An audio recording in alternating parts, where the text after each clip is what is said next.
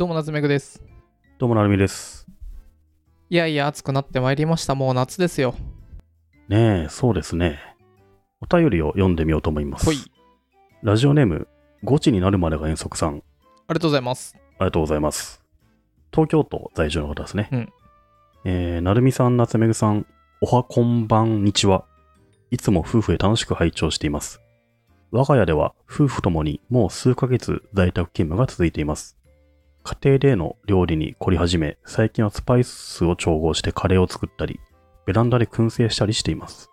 お二人は家庭で最近ハマっている料理とかはありますか？ありましたらぜひ教えてください。お酒のつまみだとなお嬉しいです。ラジオネーム、ゴチになるまでが遠足さんありがとうございます。ありがとうございます。はい。凝ってる料理とか、ハマってるなんか、料理？うん。ありますかってことなんですけど、ありますよ、夏目さん。いやー、ないなー はい。では、ラジオネーム、ゴチになるまでが遠足さん。ありがとうございました。ないという、ありがとうございます。こらこら。はい。僕ね、あの、最近買って楽しかったのが一個あって、うんこれバズフィードの記事でも書いたんですけど、うん牡蠣のカンカン焼きって知ってます？なんとなく聞いたことは。あの、なんだろう、あの、殻付きの牡蠣がうん、一斗缶ってあるじゃないですか。うんあの、四角い一斗缶に、パンパンに詰まって冷凍で送られてくるんですよ。それを焼く？それを、そのまま、ガスコンロにかける。うんで、15分ぐらい温めると、うんあの、ガス、火つけて温めると、蒸し牡蠣が出来上がるんですよ。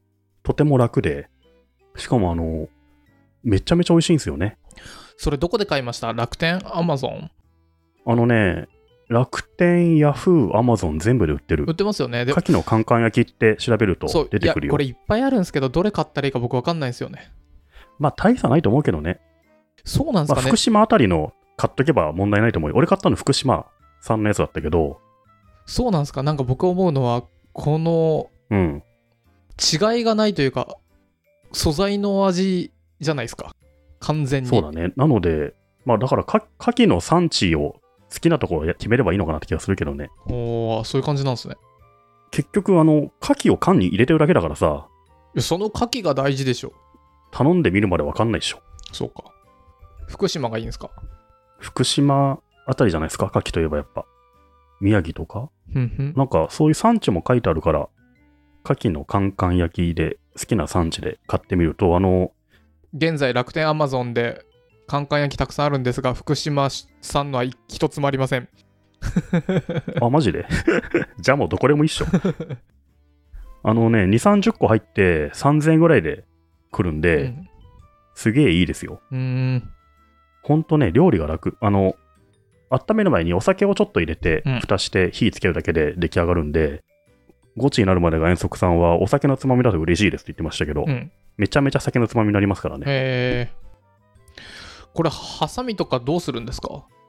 あのね、軍手と、何？あの、ピックみたいななんか、か殻を開けるドライマイソドライバーみたいなやつが入ってて、うん。それ使うとね、すげえ簡単に開けられるよ。へえ。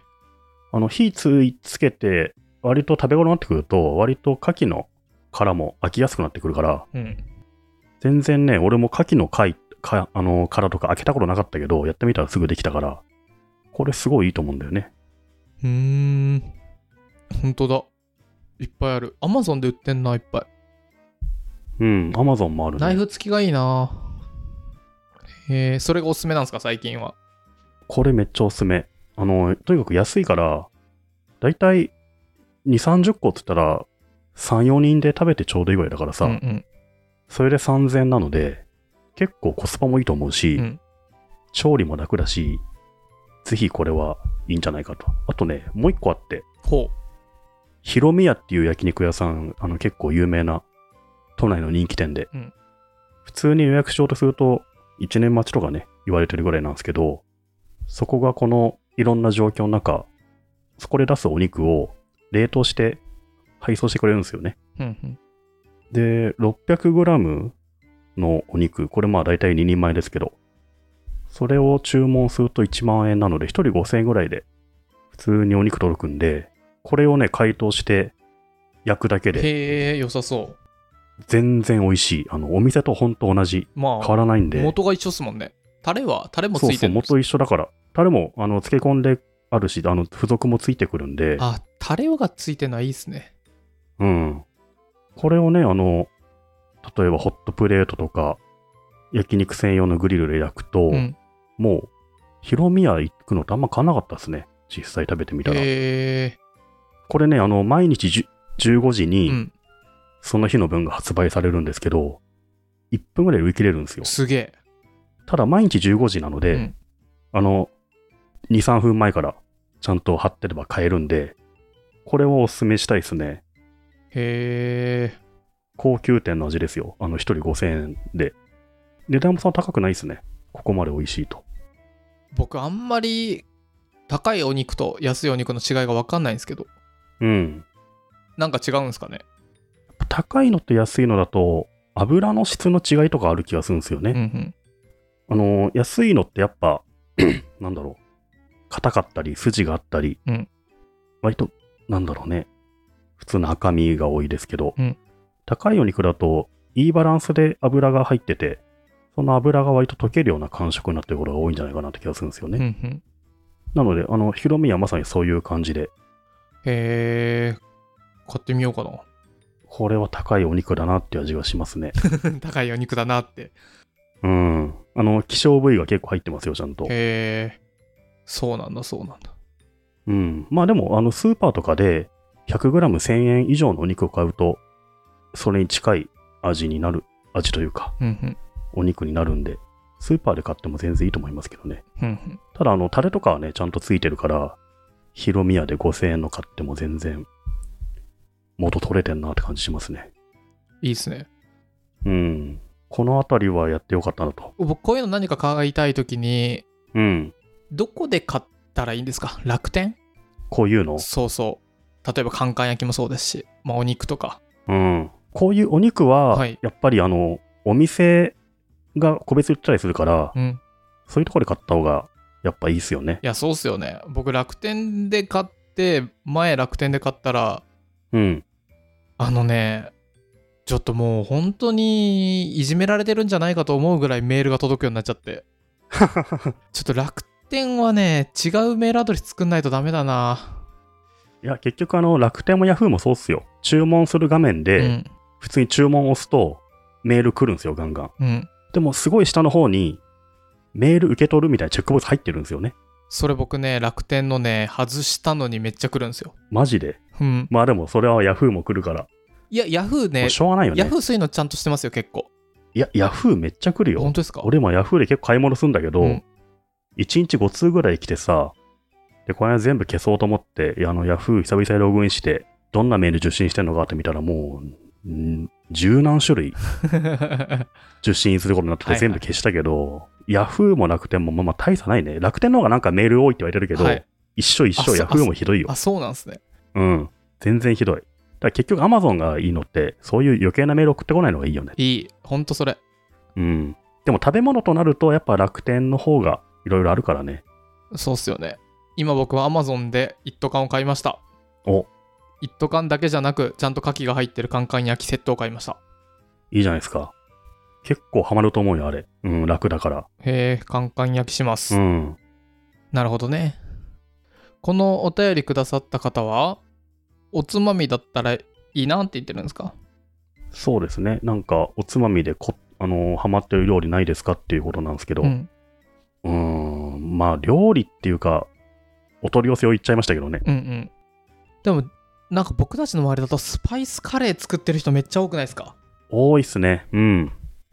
あれハマるでしょ？だって、スパイスをさ、うん一通り揃えるといろんな組み合わせでいろんなカレー作れちゃうからさ、うんうんハマる気持ちもすごいわかるよね。試行錯誤の幅がたくさんあるから面白いですよね。面白いクミン多くしようみたいな。そうそうそうそう。あとレシピもめちゃめちゃ世の中にあるから、うんあと最近スパイスカレーもいつも増えてきたし、挑戦しがいがあるよね。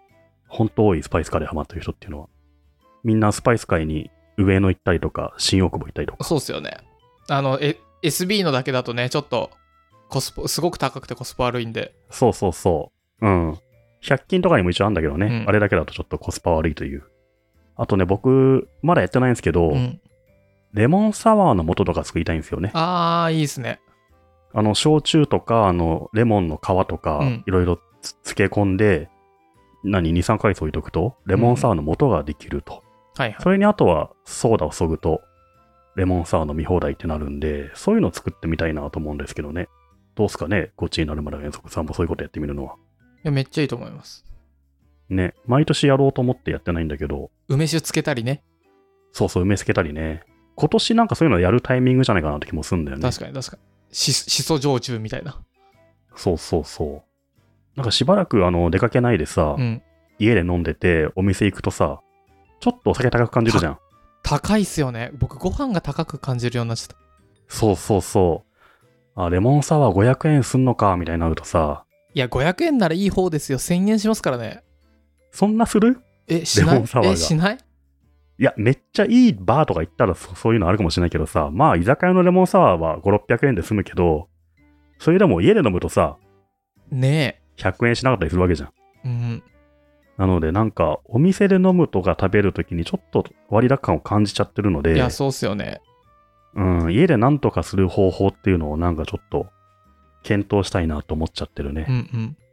なのでお酒作りちょっとやってみようかなと思って。ああ、それいいっすね。あれ、どこまでが違法？米からお酒作ったら確かダメですよね。そうだね。なんか例えばそういう米とか麦からビールなり作ると、それは免許がいるんだけどうん、すで、にある焼酎を元にレモン漬け込んでリキュール作るとかだったら、まあ問題ないうんうね。んあそうなんですね。うん。なるほどね。5時になるまでが遠足さん。おすすめは、はい。なんだろう。カンカン焼き？牡蠣の、牡蠣のカンカン焼きとか、うんあと、ぜひあの、ヒロミ屋の焼肉もおすすめだし、うんうん。お酒も作ってください。その辺じゃないですかね、おすすめ。うん。お便りありがとうございました。ありがとうございました。